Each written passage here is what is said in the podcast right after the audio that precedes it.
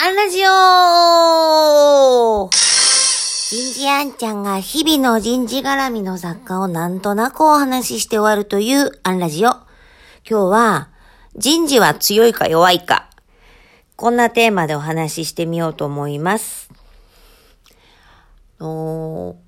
あるね、海外人事、えー、を経験された方と話をしてて、あ、なんかそういうことだったのか、と思ったことが一つあったので紹介しますね。あの、あんちゃん今頃何言ってんのだったらごめんなさいね。あの、人事は弱いか強いかって話で、その方がおっしゃったのは、欧米の海外の人事ってすごい弱かったんだと。あの、要は、現場が強いんですよね。まあ、そらそうかもしんないよね。えっ、ー、と、直属の部下は直属の上司が採用しますから、日本はまあ、メンバーシップ型なので人事が一括でドーンって取って現場に送り込みますからね。あの、そういう意味では、結構な人事権が LINE のマネージャーに付与されている。っていうことで、えー、人事弱いんだと。ああ、そう言われたら、そういう観点切り口で見るとなんか確かに弱いねと。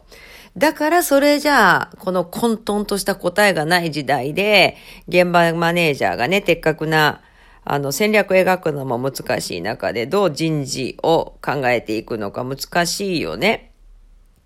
っていうことになって、うんと、今、トレンドになってある、えっ、ー、と、HRBP ですね。あの、ビジネスパートナーなんていう考え方が、あの、とても大事になってきたんだって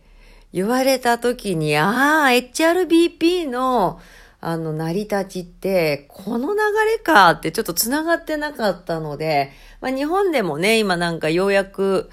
トレンドみたいになってきているし、でも逆に言ったら、日本人事はもうとてもとても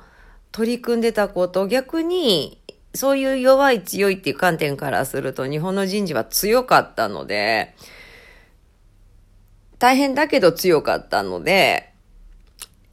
こう、なんだろう、高いものから低いものに水が流れるように、こう、人事が現場に水を流そうとするじゃないですか。だから、うん、結果、こう、現場に寄り添っていくことになったのかなと思ったりしてね。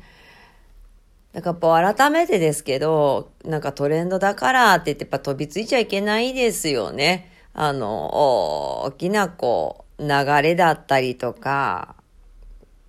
こう原点にしっかり立ち返って、で、自分たちの流れと自分たちが向かうところと照らし合わせて、えー、考えていかないと、本当この HRBP がね、10年後日本でどんな扱いになってるのか、あの時湧いた成果主義は一体何だったのかと一緒みたいになりますよね。今日はここまで。次回もお楽しみに。